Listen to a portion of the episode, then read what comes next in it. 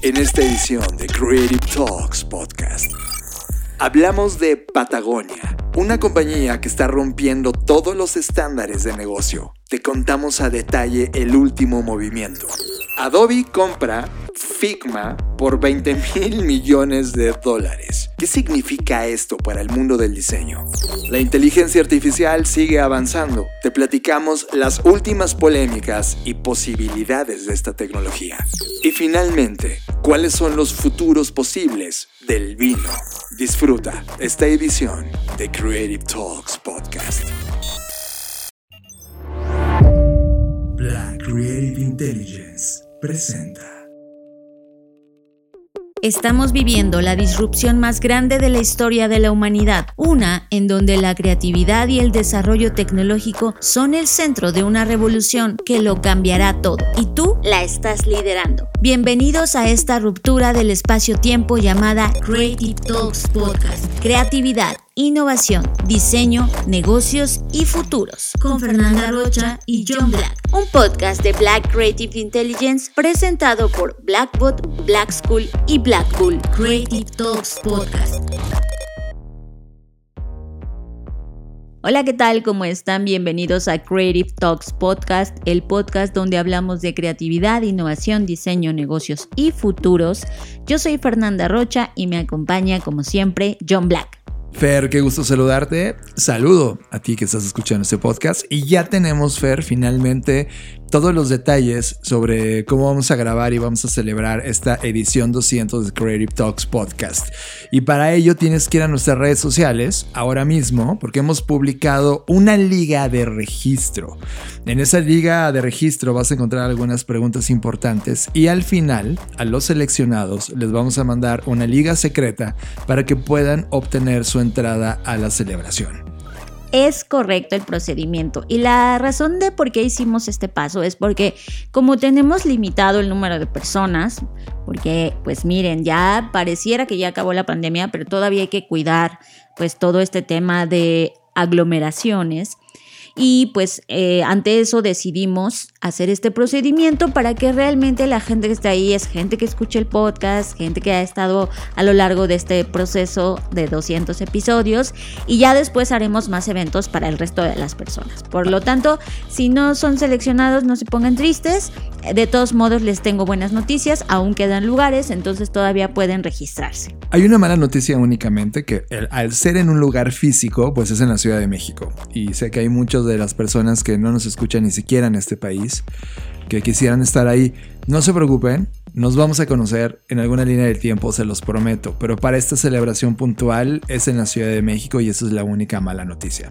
Sí, creo que está bueno resaltar eso porque mucha gente se registró pensando que era online, lo cual no sé de dónde lo sacaron porque ahí dice claramente que es presencial y incluso trae una dirección, pero bueno, para quienes estaban despistados y se registraron y están en otros lados y no pueden estar en Ciudad de México, pues sí es un evento presencial. Ahora, como ya sabes dónde va a ser, y a qué hora y vas y no tienes tu ticket, no puedes pasar. Por un tema de seguridad, es un tema, como ya sabes, un tema de, personas que, han sido evidentemente controladas para el acceso, pero además las personas que nos van a recibir, que es el CMFI, pues en realidad tiene políticas muy puntuales de acceso y seguridad y entonces sin ticket no vas a poder pasar. Eso es muy importante. Así que bueno, pues quienes vamos a estar ahí, eh, esperamos verlos muy pronto y estaremos muy contentos de celebrar con ustedes. Estás escuchando Creative Talks Podcast con Fernanda Rocha y John Black. Fer, a lo largo de todas las clases que hacemos cuando hacemos todo este tema de maestrías o diplomados o hacemos en Black School nuestros contenidos académicos, uno de los grandes ejemplos que, que, tomamos es una compañía que tú y yo admiramos muchísimo desde su fundación que se llama Patagonia.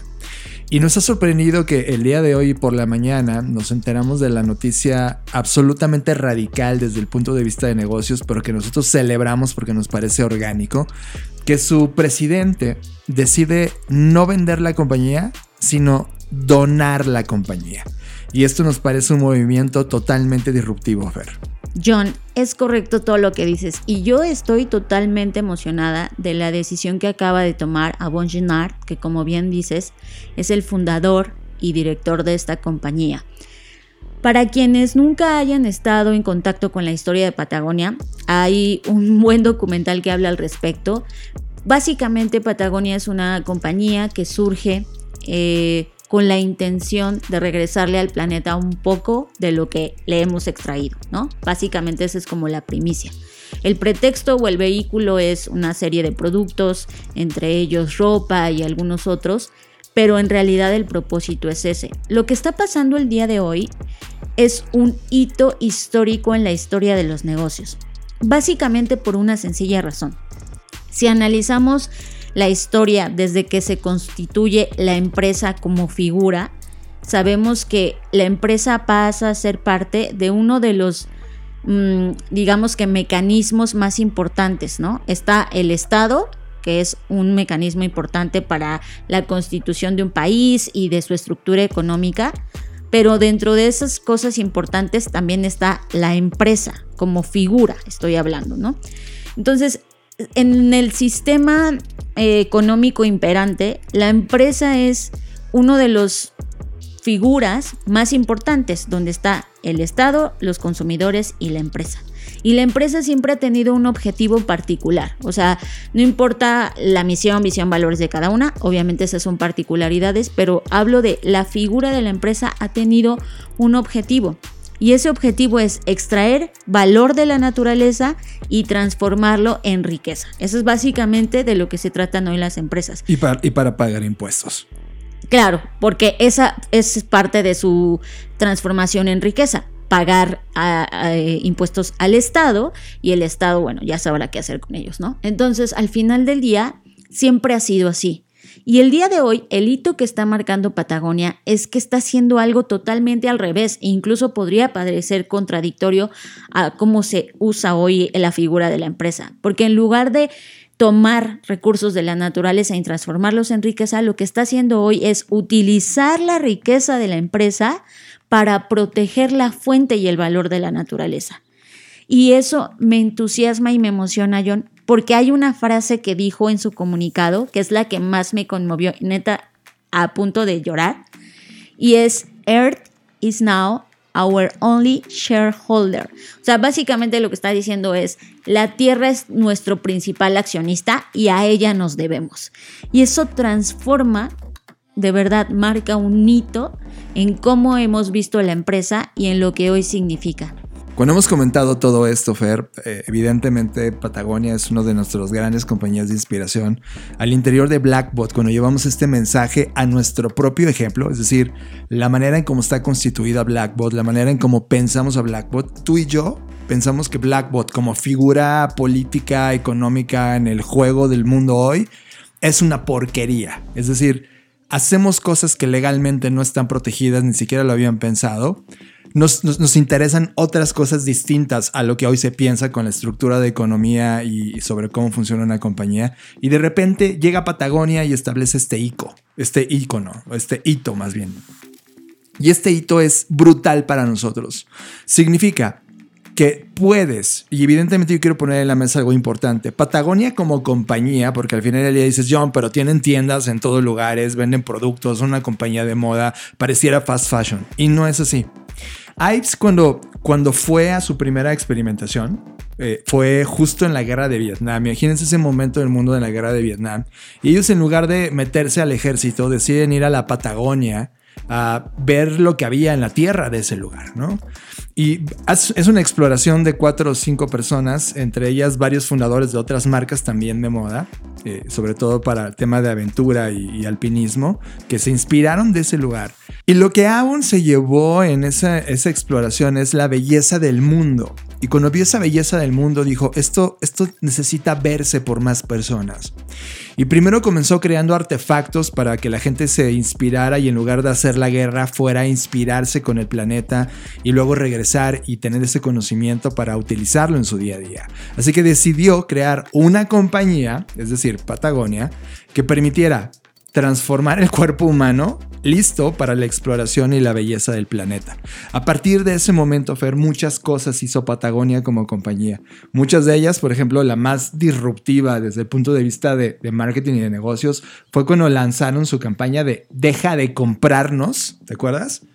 No nos compres Porque ellos prácticamente no hacen ropa para usar y tirar, ni siquiera tienen temporadas de ropa. Hacen ropa que dura, ropa que una vez que te la compras puede durarte toda la vida con su funcionalidad, porque ellos no están destinados en el negocio de vender cosas, están destinados, están metidos en el negocio de explorar el mundo y admirar esa belleza.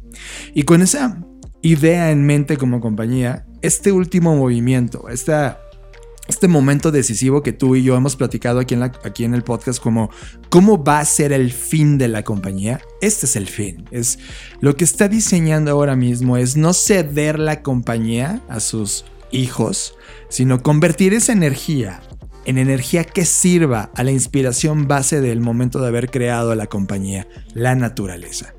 Y es que es más allá, o sea, él habló de las otras opciones que tenía. Por ejemplo, una opción era vender Patagonia y donar todo el dinero.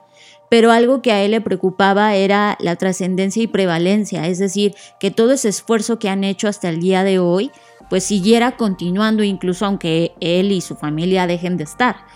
Eh, por lo tanto, como eso no garantizaba que el nuevo propietario mantuviera los valores o al equipo o todo lo que hoy se ha construido en la compañía, pues rechazaron esa propuesta. Otra propuesta era salir a la bolsa. Y de hecho él mismo comenta que eso hubiera sido un, un desastre, porque Incluso las empresas públicas con buenas intenciones están bajo demasiada presión porque pues tienen a este algoritmo llamado la bolsa detrás de ellos y eso les acorta desde su perspectiva y coincido con él su responsabilidad a largo plazo. Entonces le, dijo al Times y quiero leerlo textual, perdón por interrumpirte Fer, que dice no respeto el mercado de valores en lo absoluto. Una vez que eres público, pierdes el control de la empresa y tienes que maximizar las ganancias para el accionista. Y luego te conviertes en una de estas empresas totalmente irresponsables. Y creo que estoy totalmente de acuerdo.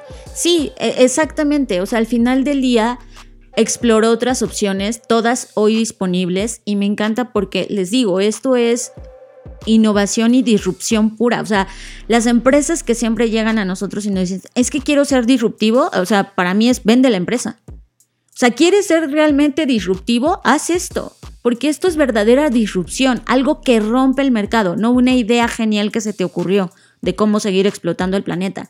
Disrupción es esto, romper con los paradigmas que hoy están impresos en la forma de hacer negocios, en la forma de constituir empresas y de verdad por eso es que me parece relevante hablar de esto, porque nos muestra a todos los demás un camino donde uno, sí es posible, obviamente es difícil, porque el sistema está generado con ciertas reglas que esto puede parecer una locura, pero es posible. Y dos, me encanta que las decisiones que están tomando no solo son para beneficiar al planeta, que ya de por sí es gran, eh, un gran propósito, sino también hacerlo a largo plazo, que eso es algo que también nos cuesta. Hoy, hoy en día, y lo hemos hablado en este podcast, el cortoplacismo está en todo lo que hacemos. Y el hecho de que eh, y su familia, porque pues todos están involucrados en esta empresa, eh, estén pensando en ese futuro o en esa decisión que va a implicar diferentes consecuencias en el futuro, me parece totalmente abrir una nueva brecha, una nueva generación de negocios y yo creo que para todas las empresas ves que las que están certificadas y no, también marca un hito porque les muestra un camino nuevo por explorar.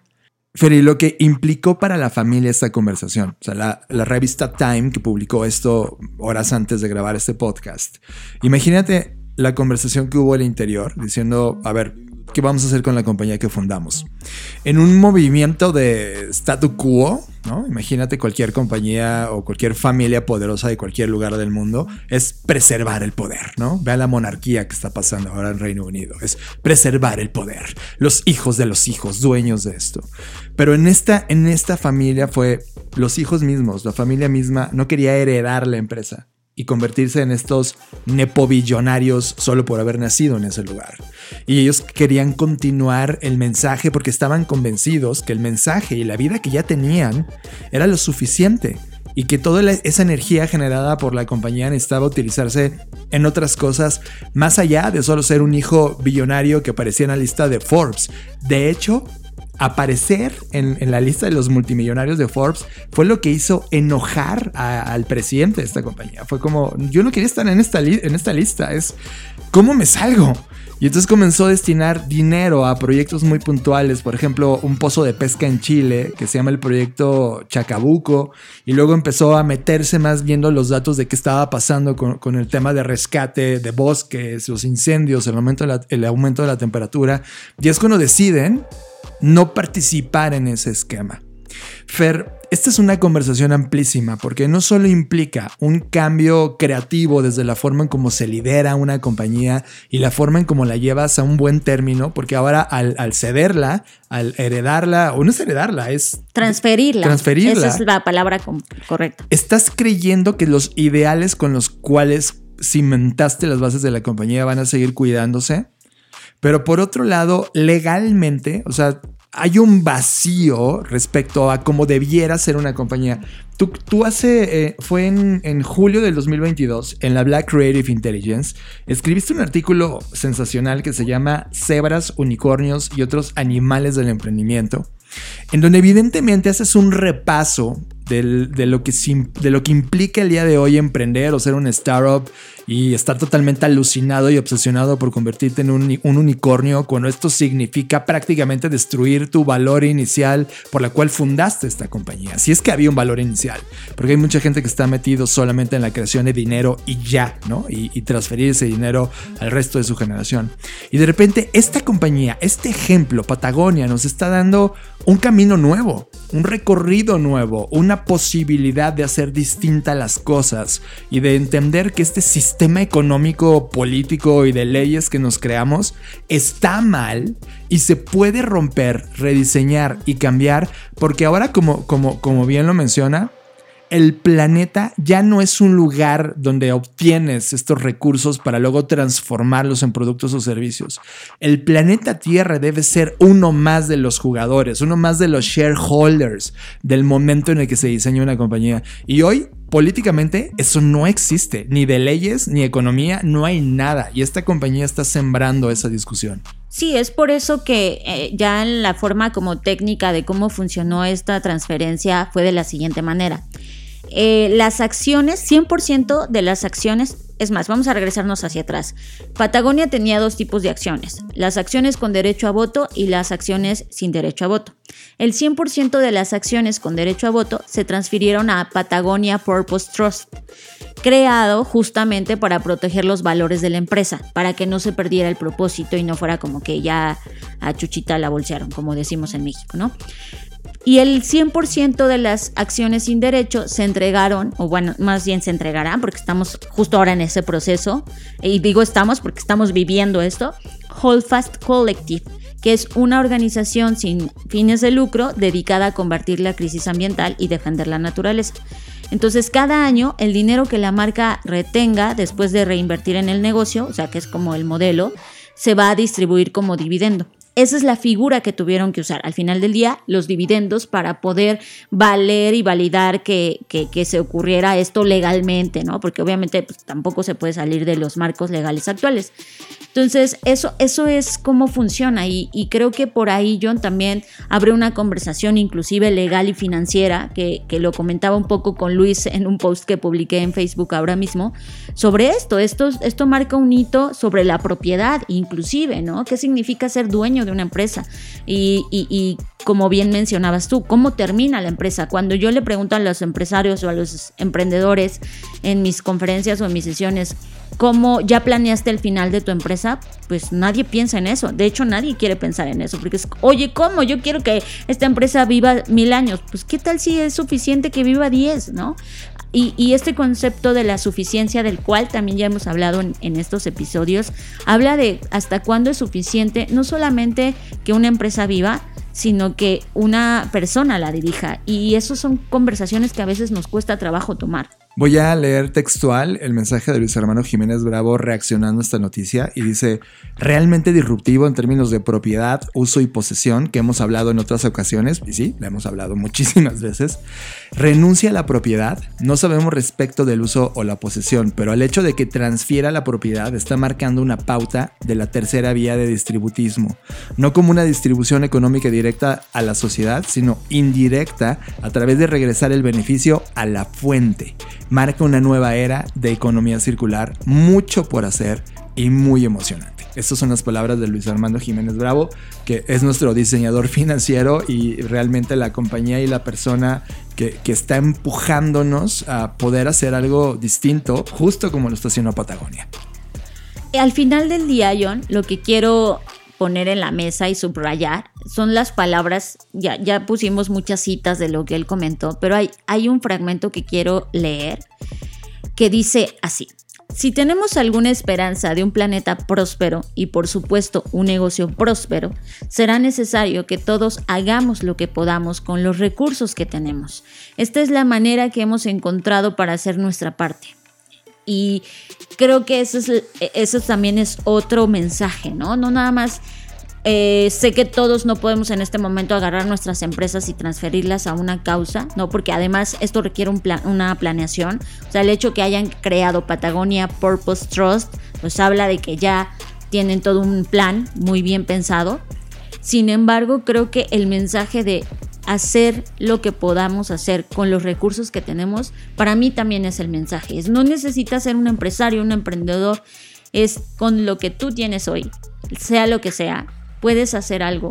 Y creo que si todos hiciéramos algo, realmente podríamos generar prosperidad. Y me encanta que hable de la palabra prosperidad más que de la palabra riqueza, porque la riqueza se concentra en una sola cosa pero la prosperidad habla de la interrelación sistémica que hay entre todos, ¿no? Entonces, me encanta y creo que a pesar de, de, todo lo que muchos piensan en, en, términos de, bueno, pero, pero al final del día, pues eh, si se transfirió a Patagonia Purpose, pues es lo mismo y es, no, no es lo mismo.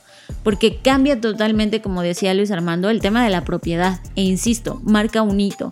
Al final del día nos está demostrando que esta circularidad no nada más es crear productos y servicios más circulares, sino regresarle a la tierra realmente lo que pues, siempre ha sido de ella, ¿no? Entonces me emociona, de verdad estoy muy contenta con esta decisión. Hay un artículo que escribí el día de ayer que también está en la BCI, se llama El problema de las startups y las compañías de hoy, donde justo hablo de esto y, y exploro muchas de las posturas de cómo es fundada y diseñada una compañía de cero ¿Qué hicieron mal las compañías emergentes? El, el, hecho de convertirse o tener la ambición de ser unicornios per se no es lo correcto. Y finalmente exploro dos temas que uno ya hablamos aquí sobre el poder de los Inner Development Goals, que, le dimos un capítulo completo a ese. Y finalmente con este Purpose Driving Design, que es una postura de, de pensadores de diseño que están comenzando a crear o diseñar compañías con base en un propósito base, una idea, una filosofía base, que no es la económica, sino es cuál es realmente lo que vienes a resolver como compañía.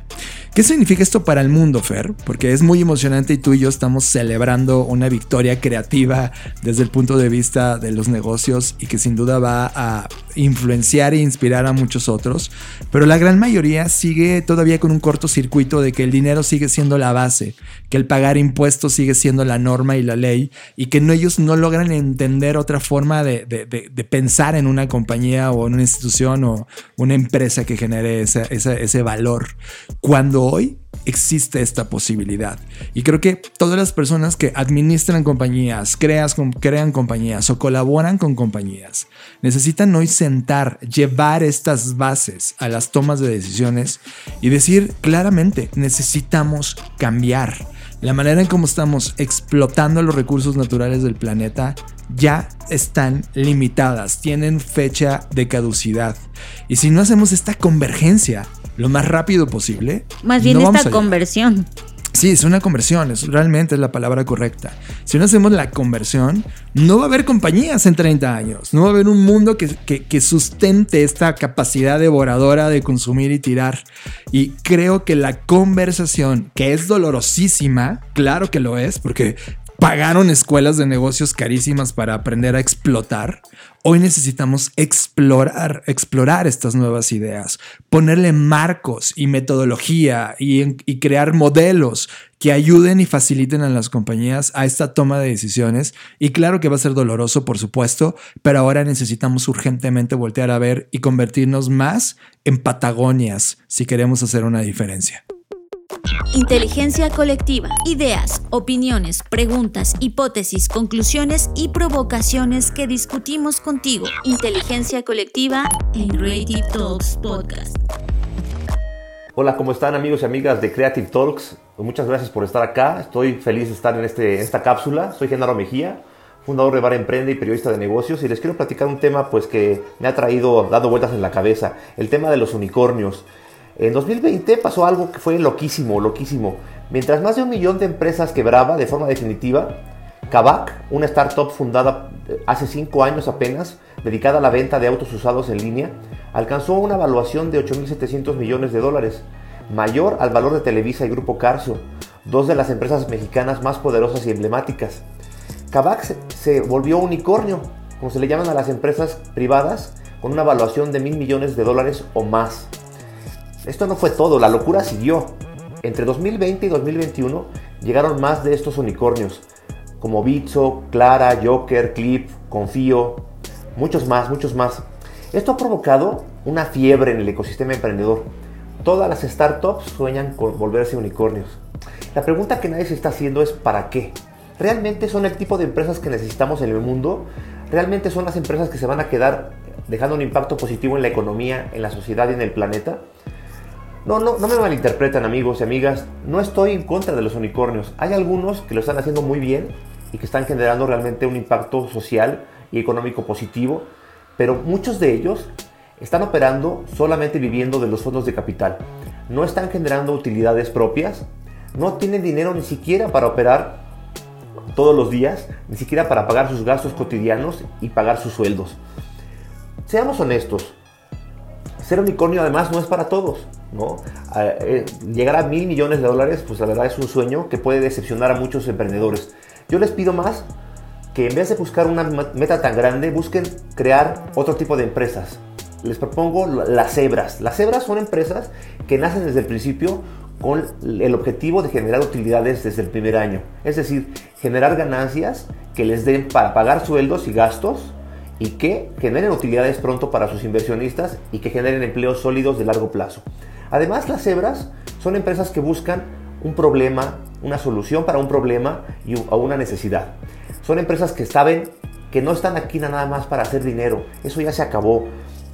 Las empresas que sigan aquí solo pensando en llenarse los bolsillos, van a desaparecer tarde o temprano porque el mundo ya cambió. La pandemia nos, lo demostró y la gente hiperconectada, hiperinformada también es hipercrítica. Ya no quiere comprar marcas, productos ni servicios de empresas que no sean leales, que no sean conscientes y que no busquen la mejoría de toda la sociedad. Así que amigos y amigas, busquemos todos crear más cebras y menos unicornios. Nos escuchamos pronto, soy Genaro Mejía, fundador de Bar Emprende. Estás procesando Creative Talks Podcast con Fernanda Rocha y John Black.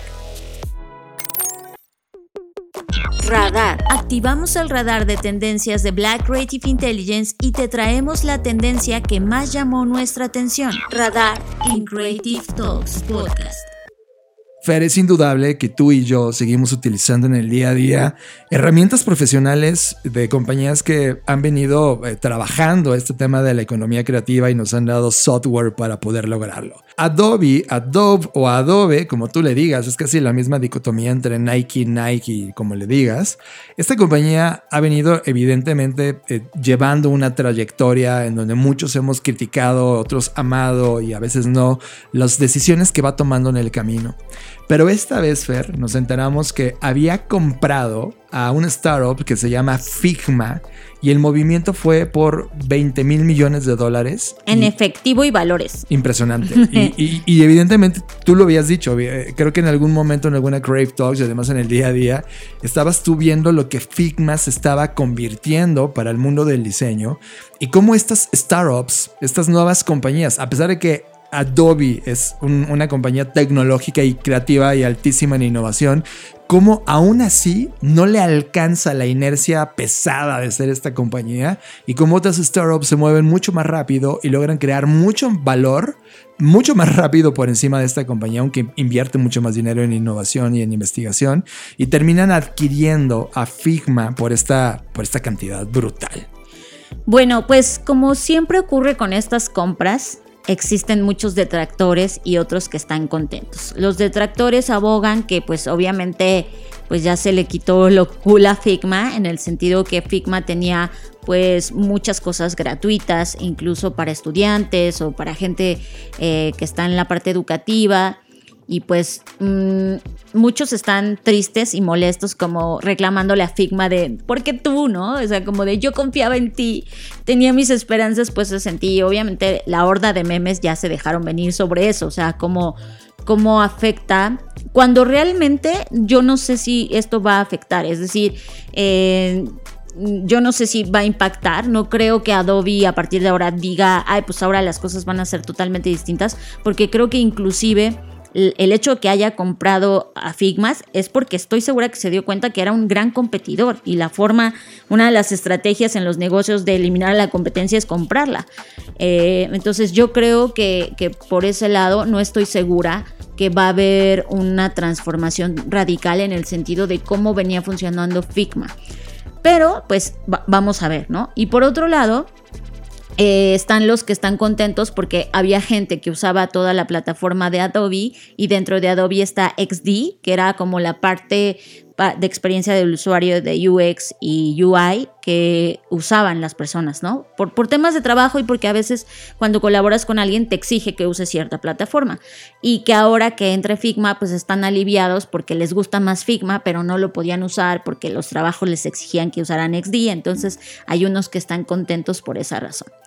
Yo creo que más allá de meternos en la conversación de, el uso de la plataforma, que por supuesto es importante, pero que le compete mucho a los diseñadores UX y UI, que son los que realmente utilizan este software, creo que lo importante aquí es lo que está pasando en el tema de la economía del creador, que es tan relevante, tan importante que, como bien mencionaba John, el hecho de Adobe al sentirse que se está quedando atrás, pues no le queda más que comprar a Figma y ahora lo hace con una estrategia para realmente, y así dice en su comunicado de prensa, que su intención es transformar y acelerar su visión de la creatividad colaborativa.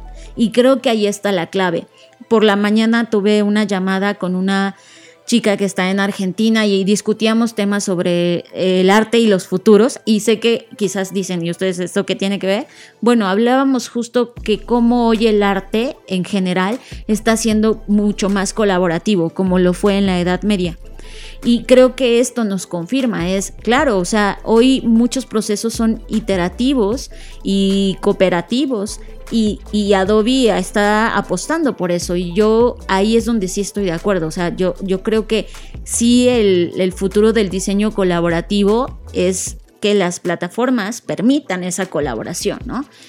Y eso es lo que me pone contenta. Ahora, como usuaria, pues, ah, insisto, esto creo que le compete más a la conversación de los usuarios finales que realmente están en el día a día, ya, usan, ya sea usando Figma o XD o otras plataformas para este tipo de diseño, ¿no? Pero bueno, ¿tú qué opinas, John? Yo creo que las personas que cierran sus cuentas de Figma, pese a que les he preguntado un par por qué las cerraste, no me dijeron nada, me parece un acto estúpido. Es como... Así, ayer ya lo querías, hoy ya no lo quieres. Cuando la compañía eh, a mí, me parece un, validador a estas compañías emergentes de creatividad. Me parece un, validador que alguien tan grande como Adobe te haya volteado a ver y te haya dicho, oye, sí me haces falta. Este, ¿colaboramos? No. Ok, te puedo comprar si quieres. Y de repente la compra, ¿no? Con el objetivo de amplificar los poderes de colaboración dentro de la plataforma o la suite que ya tiene Adobe. A mí me, a mí me encanta la idea que Adobe lo haya comprado y que no lo haya comprado un Microsoft, ¿sabes? Eh, pero por otro lado, y la parte de validación, por ejemplo, está la compañía Canva, que, hemos platicado un millón de veces también acá. Y, por supuesto, todas estas personas eh, que no se mueven a pesar de que son creativos y diseñadores que dicen, ay no, yo no diseño en Canva. Canva es para diseñadores. No, no es cierto. Es para gente floja que ya tiene todo hecho. Espera. La gente que usa Canva está creando cosas. Y ahora Canva mismo ¿no? E, está empezando a voltear a ver a Google y a Microsoft a los ojos. Y ya lanzaron una suite de Office para las personas que decían, ok, ¿puedo desde un Word diseñar? Sí, sí, vas a poder en Canva. Y estas eh, son provocaciones, Fer, creativas. Sí, me encanta porque son provocaciones justo. O sea, eh, yo creo que eh, la, molestia de la gente es porque Adobe pues tiene una mm, reputación dudosa, digamos, en términos de ser un mata tools, como lo llaman las personas, ¿no? Ha matado muchas herramientas, muchas funcionalidades, entonces su reputación lo precede. Y eso es verdad. Sí, por ejemplo, yo, yo era fan de Cool Edit, que era una, un software de edición de audio independiente y súper cool.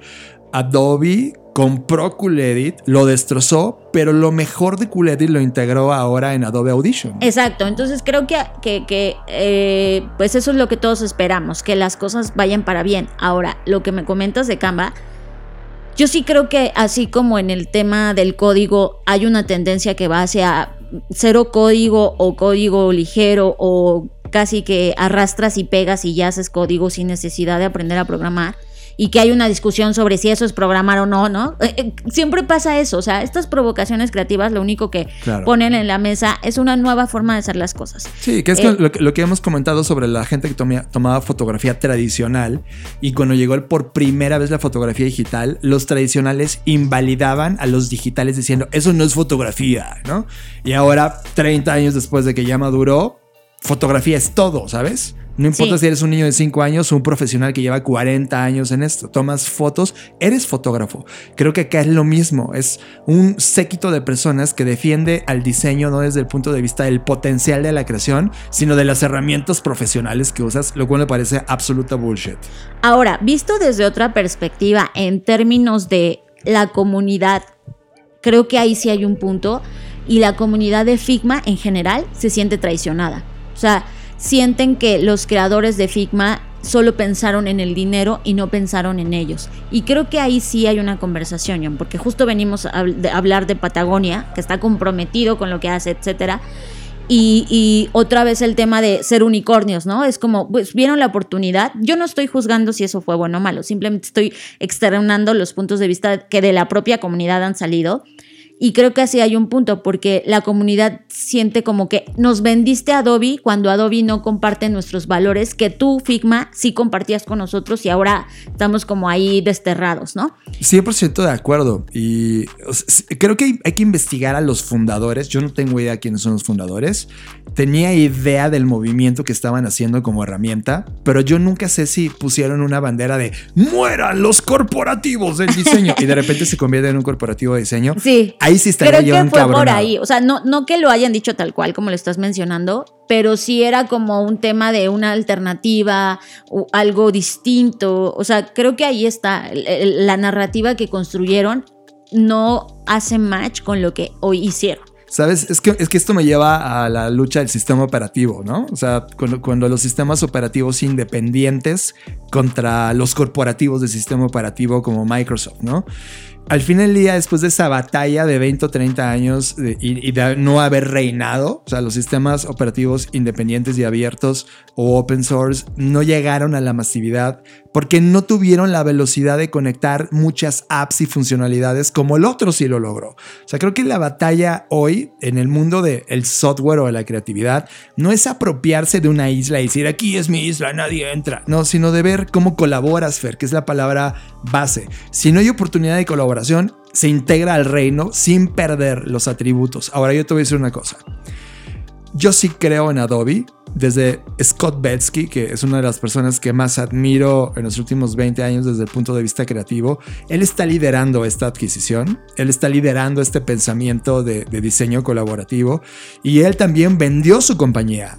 Él, tenía Behance y se la vendió a Adobe y hasta ahora, en los últimos 10 años, ha mostrado congruencia en el ecosistema de personas que eran partes de Behance y los fortificó con la arquitectura que ya tenía Adobe. Es decir, yo no veo una ruptura del ideal, sino de un enriquecimiento del ideal. Y eso, perdón, tendría que analizar los CEOs de, de Figma, pero si no lo están viendo así, por el historial y la reputación Adobe de los últimos años, desde Scott Belsky para acá, creo que no están viendo la moneda completa. Sí, yo creo que son muchas perspectivas. Me, da mucha risa porque, o sea, ahora dicen que, que, Adobe es el Disney del diseño gráfico. Y sí, o sea, sí, en términos del monopolio, ¿no? De, lo que implica. O sea, se comió a Flash, a Freehand, a Dreamweaver, a Fireworks. O sea, sí lo ha hecho. Por eso les decía, la reputación lo precede. Es, es, es, es agresivo y es monopólico. Eso es real. Y me da mucha risa porque yo sí estoy en la comunidad de Figma y compartieron un un espacio de trabajo de Figma con puros memes, ¿no? De esta situación. Y, y, sí, pues muchos están como, pues enojados por esa razón. Esperemos, ya, ya lo digo en serio, que, que Adobe no mate esas grandes funcionalidades y ese gran diseño UX que tiene Figma y que no mate sobre todo pues esta comunidad de, de, de, diseñadores, porque al final del día pues ellos son quienes usan y quienes prefieren una plataforma u otra. Pero creo que, ojalá, espero que esto traiga ventajas para toda la economía del creador y que realmente podamos eh, esto usarlo como una herramienta que nos beneficie y no como algo como que solo lo compró, ya lo mata y ya no, ya no logremos rescatar nada de lo que Figma había trabajado. Creative Talks Podcast con Fernanda Rocha y John Black. Fer, desde que hablamos hace como seis o siete episodios sobre esta creatividad artificial que estaba ocurriendo a través de plataformas como DALL-E o Mid Journey que empezaban realmente a mostrarnos un potencial increíblemente creativo con base en las peticiones que tú le haces, pues ahora esto ya se desbordó y ya llegó a esferas que, también advertimos que iban a ocurrir. Eh, dos de ellas es esto es considerado arte, lo poníamos en la mesa como una, una pregunta que, que, provocara, ¿no? Es muy provocadora en términos del concepto porque ahora es, sí, mira, puede ser arte porque el ser humano está haciendo un request, pero al final un algoritmo es el que utilizó todos estos unos para crear un nuevo tres. Y desde nuestro punto de vista era, sí, esto es un nuevo arte. Y ahora eh, se ha creado un marketplace donde tus creaciones artificiales, es decir, la creación de la o la síntesis de la creatividad humana y la creatividad artificial, está trayendo eh, pedazos de arte visual, al menos ahora mismo con estas plataformas, ya hay una tienda donde puedes comenzar a comprar estas creaciones. Inclusive eh, tú pusiste en tu, ¿qué fue? En LinkedIn, en tus redes sociales, que había una obra de este tipo que ya había ganado un premio, ¿no? De, diseño y arte. Y eso, eso realmente abrió el debate eh, eh, en, términos de ese mercado. Y la segunda es, ¿cómo protegemos esas obras? A ver, vamos por partes, John, porque estás hablando como si todas las personas supieran la conversación que tenemos y quizás es la, la primera vez que nos escuchan. Sí, todo parte del uso de estas herramientas tecnológicas que utilizan aprendizaje profundo y inteligencia artificial para crear cosas. Y creo que el primer escándalo, por llamarlo de alguna manera, esto, esto parece ya un programa de chismes creativos, pero qué bueno que estemos al tanto de esto, y es, eh, en una feria estatal de Colorado de arte, se postuló eh, un trabajo que hizo Jason Allen con inteligencia artificial, en particular con Midjourney. Y el título de la obra es como el teatro, el teatro de la ópera espacial. Y ganó el primer lugar. Entonces, mucha gente, y eso lo sé de primera mano porque yo estoy en el Discord donde está eh, el, el autor de esta obra, o el que colaboró con la inteligencia artificial para hacer esta obra, Jason Allen, y pues él compartía que estaba muy contento porque eh, pues sentía que todas las horas que había pasado escribiendo a la inteligencia artificial para arrojar este resultado, pues habían valido la pena. Y obviamente había un grupo de personas que decían, es que eso no se vale, no te sientes mal porque eso es trampa y el arte y no. Lo, lo mismo de los fotógrafos. con Ajá, por eso les decía, siempre hay estas conversaciones. Y pues una de las cosas que yo puse como participación en esta conversación es como, oigan, no se supone que el arte se trata de experimentar y conducir a nuevas perspectivas eh, de la concepción humana y de todo lo que hacemos. Entonces, ¿por qué esta tormenta de reacciones negativas? Obviamente, esa horda de reacciones negativas luego se me fue para, para mí. Tú que sabes del arte. Exacto. Y bueno, ya, conversaciones que a veces no tienen fin porque es gente que, que- que- que no queremos cambiar nuestras posturas, ¿no? Bueno, al final, eh, eso eh, abrió una conversación sobre, claro, la propiedad intelectual. Inclusive, John, tú ya te fuiste a la obra per se, pero hay una conversación previa que son los prompts. Los prompts son las instrucciones que tú le das. Entonces decía, ahora yo tengo que proteger mi prompt, es decir, si yo le escribí a la inteligencia artificial, porque además ya lo habíamos comentado y es un lenguaje más maquinal que humano, o sea, no, no, no le escribes como escribes con un humano, escribes, por ejemplo, cuadro renacentista más esto más el otro, o sea, es, una instrucción todavía muy maquinal. Entonces, esos son los prompts. Entonces, mucha gente decía, entonces yo ya no voy a compartir mis prompts, porque cuando tú haces algo en Mid Journey, tu prompt es público. O sea, la gente puede ver qué instrucción le diste a la máquina para que te arrojara eso. Y había una discusión muy rica sobre eso, es como a quién le pertenece. Y luego vino este tema de, ah, ok, un, market, un marketplace donde tú ya puedas vender eh, el arte generativo que estás creando con la inteligencia artificial. Y luego viene esta pareja de chicos que, que están creando o lanzando una organización para proteger a los artistas en la era de la inteligencia artificial, que son Matt eh, Dryhurst y Holly Herndon. Jonah, lo que voy con todo esto es, y estamos a punto de escribir al respecto, sobre, a ver, el humano es artificial. Perdón, o sea, si Sí. tú no habías pensado en esto y te sentías el más natural, pues no, no, No. no, no, no somos naturales porque todo lo que hemos creado desde nuestra existencia ha sido a partir de la manipulación y transformación del ambiente natural. Por lo tanto, todo lo que hemos hecho es artificial, no pertenece a la naturaleza, Tu lo hemos ropa es creado. artificial, tu casa es artificial, claro, tus o sea- audífonos es artificiales. Ojo, ¿eh? El diseño Es provocó totalmente- esa artificialidad. Sí, totalmente. Y no es que esté mal, pero hay que aceptarlo. Si no aceptamos que nuestra esencia es artificial, por eso nos espanta y nos asombra que haya inteligencia artificial, creatividad artificial, y es como, no deberíamos enojarnos, porque la organicidad o lo lógico en esta secuencia del humano es que si el humano es artificial, por ende, sus creaciones son artificiales y por lo tanto sus creaciones solo van a ser artificiales, o sea, es natural. Eh, eso sí es lo natural, eh, eh, contradictoriamente, ¿no? Al final, lo que quiero decir con todo esto es, estas conversaciones no nos van a llevar a ningún lado, o sea, a pelearnos de que si esto es arte o no es arte, o sea, a- Avelina Lesper, ¿qué opina de esto? O sea, por eso me, me da risa, o sea, pues es una conversación que no tiene fin.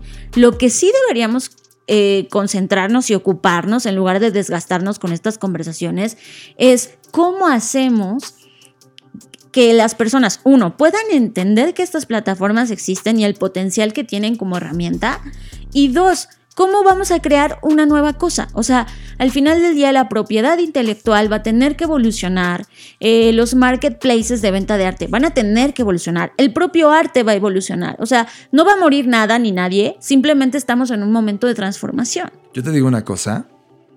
La maduración de esto, por ejemplo, la gente que defiende hoy las leyes de propiedad intelectual no van a cambiar, Fer. O sea, te puedo afirmar que al menos durante las siguientes tres décadas no van a considerar esto arte. Hasta que no se mueran y llegue una nueva generación que creció con otras cosas y lo entiendan. Porque ellos no lo entienden. Ni lo van a entender, ni van a invertir recursos por entenderlo. Como las leyes tradicionales. Pero en paralelo es como, ok, si la propiedad intelectual no me defiende, entonces ¿qué? Bingo, hay tecnologías actuales que sí lo entiende.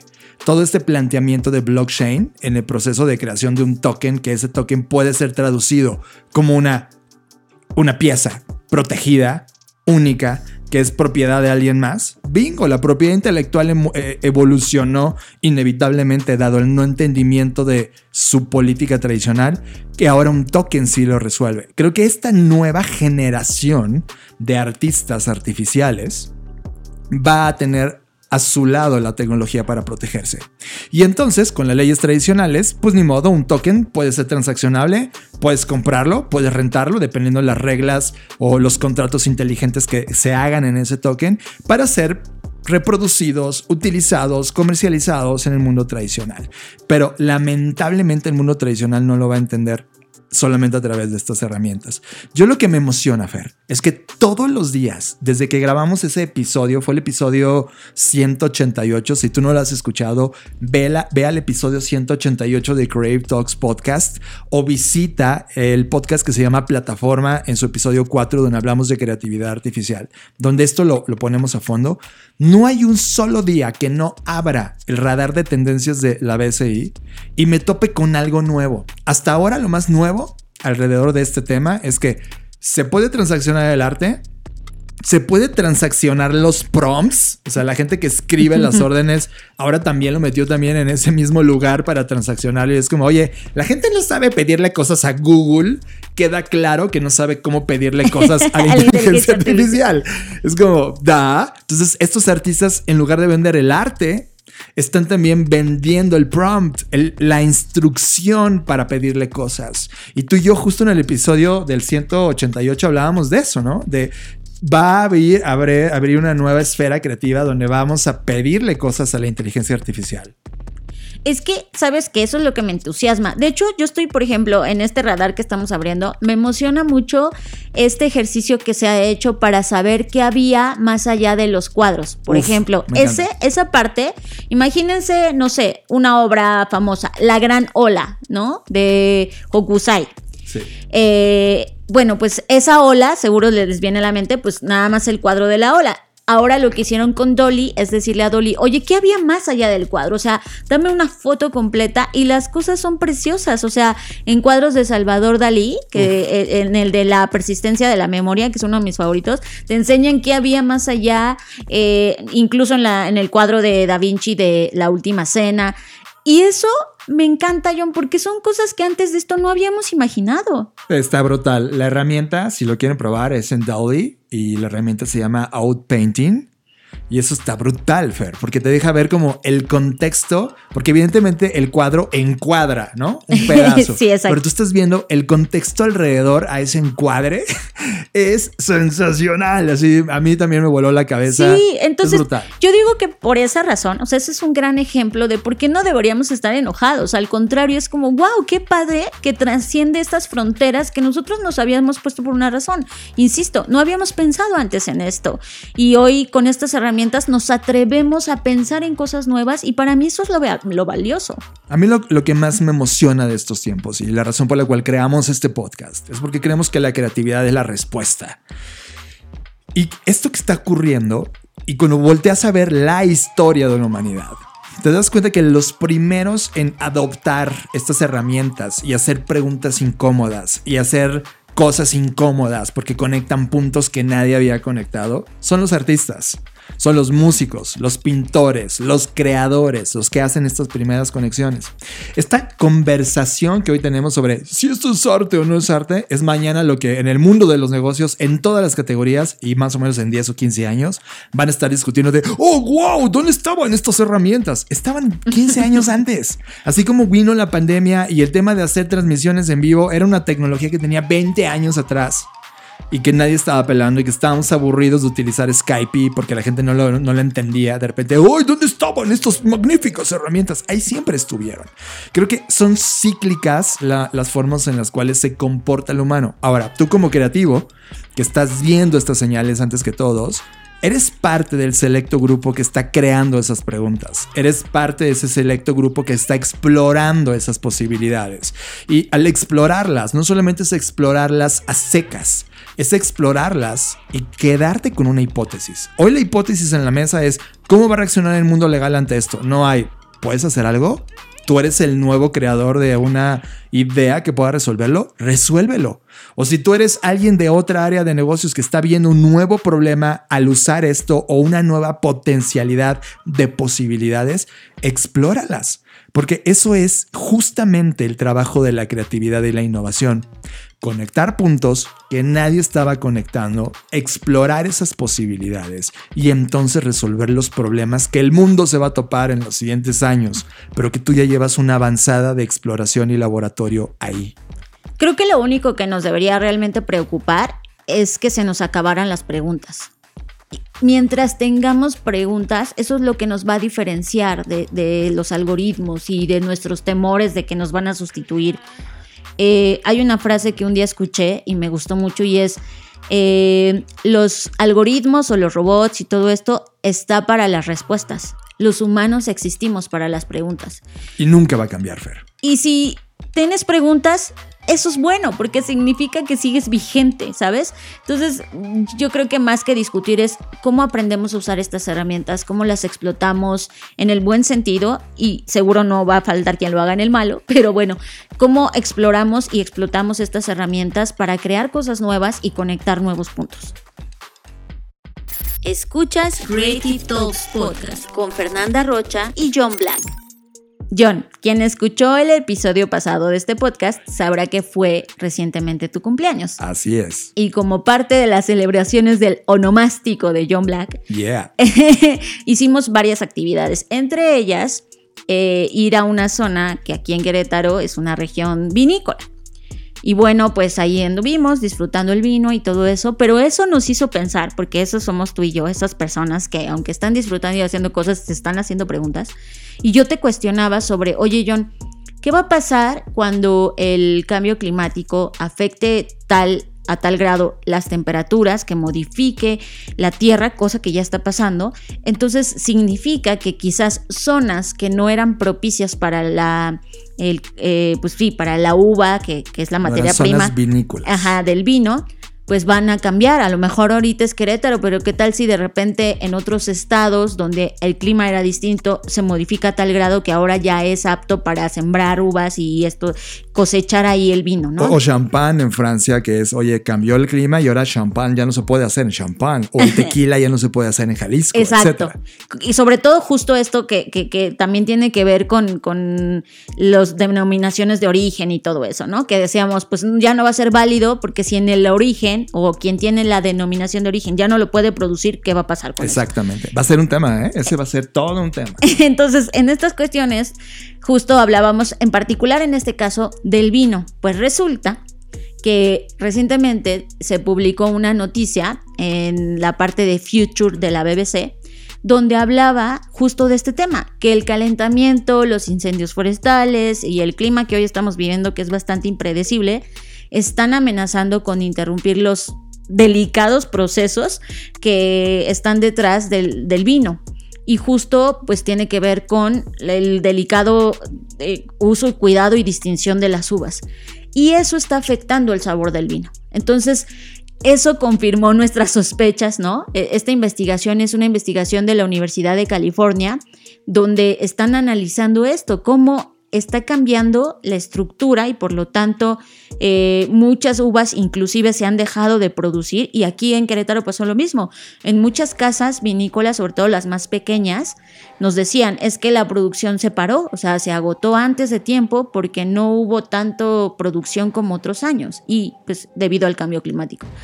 Entonces, ante esto nos preguntamos eso, sobre estas propiedades del el azúcar, la acidez o componentes secundarios, pues van a cambiar, lo cual significa, uno, que va a cambiar nuestro consumo, es decir, esto que valorábamos en el vino, sobre todo para la gente que está como muy concentrada en, el sabor y la textura y todo como las cualidades del vino, bueno, tendrá que mutar a otras propiedades o valorar otras cosas dado que éstas se están transformando. Dos, significa que entonces el vino va a tener que ser una nueva composición que se combine con otras cosas, ya sean naturales o más bien orgánicas o no, que ayuden a prevalecer su sabor o a transformarlo en algo distinto. Y tres, por supuesto que entonces nuestras papilas gustativas y todo lo que hoy percibimos como un sabor determinado también va, puede, puede que cambie, ¿no? Y esta conversación pues está llevando a cabo entre científicos, productores, enólogos, sobre cómo esta transformación puede afectar el consumo en particular de esta bebida, pero nosotros lo extendemos a, otras bebidas que... A todas. A todas, ¿no? que, que pueden verse afectadas por esto. Un poco de esta conversación en algún momento hace dos meses estuvimos con Iván González, que él es el dueño de un bar aquí en Querétaro que se llama I29 Cocktail Room y tiene un podcast que se llama Cocktail Society, que vayan a escucharlos, es fantástico. Y yo creo, Fer, que sí, estamos frente a un punto donde el campo va a cambiar. Y no va a cambiar para bien. O sea, va a cambiar desde primero en la primera oleada. Va a ser esta extinción de muchos granos y frutos que hoy conocemos. Ahora va a ser dificilísimo. Por lo tanto, un vino original de uva va a ser una de las bebidas más exóticas en los siguientes 20 años de conseguir. Es como de, wow, ¿estás tomando un vivo original de uvas? Sí. Porque creo que esa, porque hoy los vinos, o sea, originales son vinos artificiales, ¿sabes? Es como lo mismo que hablamos del diseño. Hay un proceso de diseño e ingeniería sobre cómo tratamos y fermentamos y controlamos a todos los microorganismos que hacen posible que el vino suceda, ¿no? Los alteramos artificialmente. Hoy el vino es artificial. Por lo tanto, la siguiente generación del vino va a ser vino sintético, es decir, vino con algo más creado de manera sintética en un laboratorio que sabe a vino, se ve como vino, pero no quizá procede de la uva. Vamos a ver nuevas experimentaciones, vino de café, vino de maíz, vino de otras cosas en otros sistemas, porque además quizá la temperatura al inicio juega mal porque va a sacar campos, pero luego puede resultar que la temperatura era ideal para otro experimento de licor que se podía extraer y que puede ser considerado un vino sintético distinto, ¿sabes? Creo que hay una evolución en este momento en esa área en particular, y no solamente con el vino, sucede con los mezcales, con todos los alcoholes que hay en el planeta Tierra el día de hoy. Creo que estamos entrando en la curva de extinción de las cosas líquidas como las vimos hoy y el nacimiento de una nueva síntesis de cosas nuevas a explorar que van a traer nuevas bebidas. Es que todas estas bebidas espirituosas, como se les conoce como esta categoría, al final del día pues están en estas materias primas, ¿no? Que son, como tú decías, delicadas en el sentido de que llevan un proceso, una serie de pasos, cuidados, que requieren como muchos estándares, ¿no? En ese sentido de que ocurran muchas cosas al mismo tiempo. Hay un proceso de temperatura, de luz, etc. Y de hecho, en, en este artículo lo que exploran es eso, ¿no? ¿Cuáles son los posibles cambios hacia el futuro? Y por ejemplo, una de las cosas es eh, la reducción de la radiación a través como de unas paneles, ¿no? Como, como nuevas estructuras que protejan la radiación porque eso afecta muchísimo la estructura química de los componentes de la uva y su color y todo eso. Eh, entonces es como, ok, vamos a construir estos como celdas de reducción de radiación. Ok, otra idea es que sí, como tú decías, John, que ahora ya sea más un proceso de laboratorio y, que, un proceso de barrica y todo eso, que todo eso se lleve ajá, a como al laboratorio. Otro es, oye, ¿por qué no creamos eh, plantas más resistentes, más resilientes, agregándoles o modificándolas genéticamente, que ahí ya nos... Exacto, que ahí ya nos metemos en la alteración genética de cada, de cada fruta o de cada planta. Eh, otra cosa es cambiar la forma en la que se siembra, que esa es otra alternativa, ¿no? Que habría que explorar de, oye, hoy el viñedo pues tiene una forma de sembrarse particular, bueno, cómo lo podemos cambiar de otra manera. Eh, también está eh, la combinación de, de, en este caso, de uvas, que tiene que ver con la alteración genética, pero aquí más bien es como una combinación con otras para generar como nuevos sabores o dar origen a nuevas especies. Y hay otra última que son como una especie de films o capas protectoras dentro de los, de los campos que obviamente ayuden a proteger de la luz solar eh, y bueno, hay, hay, muchas soluciones que hoy se están generando, es lo que quiero decir, una variedad de soluciones para este desafío de producir vino en un mundo de calentamiento global. Y yo creo que a partir de ahora es como todas estas cosas, sobre todo de esta industria primaria de, la producción y, la generación y la agricultura, etcétera, van a tener que transformarse. De hecho, estando en Chile, conocí varios proyectos que tienen que ver y están orientados en esto, en estas problemáticas que definitivamente vamos a tener. Porque algo, ¿sabes que John? yo no creo que vayan a desaparecer. Creo que las bebidas espirituosas nos han acompañado durante toda nuestra historia y sí vamos a buscar la manera de prevalecerlas o transformarlas. Definitivamente ya no van a ser igual, eso me queda claro. Y que también, insisto, ¿qué va a pasar con las denominaciones de origen? Porque ahorita estamos hablando de una bebida que puede ser eh, creada en cualquier parte del mundo, el vino, ¿no? De manera genérica. Pero ¿qué pasa cuando ya no podamos hacer más eh, este mezcal en Oaxaca? ¿Qué va a pasar? ¿Se va a ceder esa denominación de origen claro. si está hecho en laboratorio, ¿no? O sea, ¿qué, ¿qué va a pasar con eso? Y eso creo que es una gran conversación. Creo que, para ponerlo en la mesa, Fer, creo que una de las grandes, y, y lo pondría como inciso en el listado es la preservación. Es decir, una botella ya creada, hoy de vino, por ejemplo, comercial que sale al mercado, no puedes llegar y guardarlo y, y hospedarlo en tu casa 15 años. Se convierte en vinagre, ¿no? sí. Pero imagínate que tú y yo creamos ahora mismo una compañía de preservación. Y durante los siguientes tres años, antes de que venga la oleada final que devaste los campos, tú y yo logramos coleccionar, no sé, 10 mil botellas de champán. Invertimos en champán e investigamos el máximo punto de preservación artificial. Y resulta que es comprando este, un terreno en Costa Rica, en donde está a 200 metros de profundidad. Y ahí hicimos una barrica eh, o un fondo donde llega. Sí, como una cava. Una uh -huh. cava donde tenemos temperaturas controladas, humedades controladas, cero disturbio, disturbio de la luz solar o al menos un control de la misma que permita que esa botella viva o, o, se preserve los siguientes 20 o 30 años. Para que en el 2050, Fer, cuando tú estés bien viejita, Ay, oye, todavía no voy a estar bien viejita, falta muy poco para el 2050. En 20 años tú vas a tener Yo voy ah, estar edad, en la edad. flor de la juventud. vas a tener miedo. El viejito aquí vas a ser tú, o sea. Bueno, ok, cuando yo esté bien viejito, resulta que una de las cosas más codiciadas va a ser la preservación de esos vinos originales o de esas bebidas originales, porque todo lo demás va a ser sintético. Una botella, ¿cuánto tendría el valor en ese mundo, no? Claro. Entonces creo que aquí tú y yo, cuando, no sé, nos hacíamos eh, como viendo este tema de futuro cuando íbamos en las calles de México y veíamos a las personas en las esquinas haciendo con sus manitas los guaraches o las cosas con maíz ahí en tu cara y que cuesta muy barato.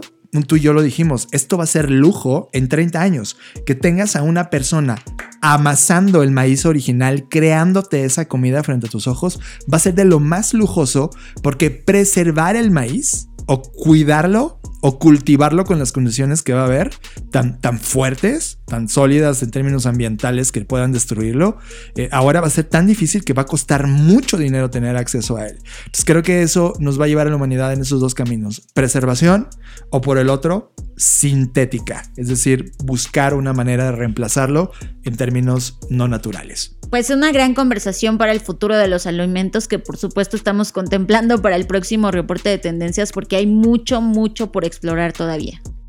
Estás procesando Creative Talks Podcast con Fernanda Rocha y John Black. Fer, y con esto llegamos al final de Creative Talks Podcast, recordándote que todavía hay tickets abiertos para poder ir a la celebración de aniversario, el episodio 200, que vamos a grabar un episodio en vivo ahí contigo. Entonces va a ser algo que nunca hemos hecho en la vida. Nos rompe la zona de confort, pero vamos a llevar los micrófonos y todo para poder hacerlo. Y la verdad, al final, pues celebrar contigo un poco con alguna bebida espirituosa mientras haya. Eso sí, mientras exista. Muy bien, pues cualquier cosa en nuestras redes sociales van a estar los links disponibles para solicitar tu ticket. Es un evento presencial y pues yo soy Fernanda Rocha. A mí me pueden encontrar en redes sociales como arroba Fernanda Roche. Y yo soy John Black. Búsquenme en redes sociales o en su buscador favorito y seguramente saldrá algo de mí y a partir de ahí me encuentran. No, porque mi buscador favorito es TikTok y ahí no está Jonathan. Sí tengo no, uno. No me andes falsas promesas. Ah, pero hay gente hablando de mí, entonces igual se dan cuenta. Muy bien, pues ahí está, como cada episodio. Nos vemos en el futuro.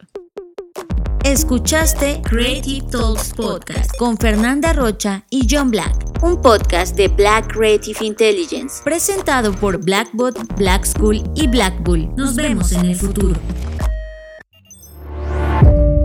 Black Creative Intelligence presenta.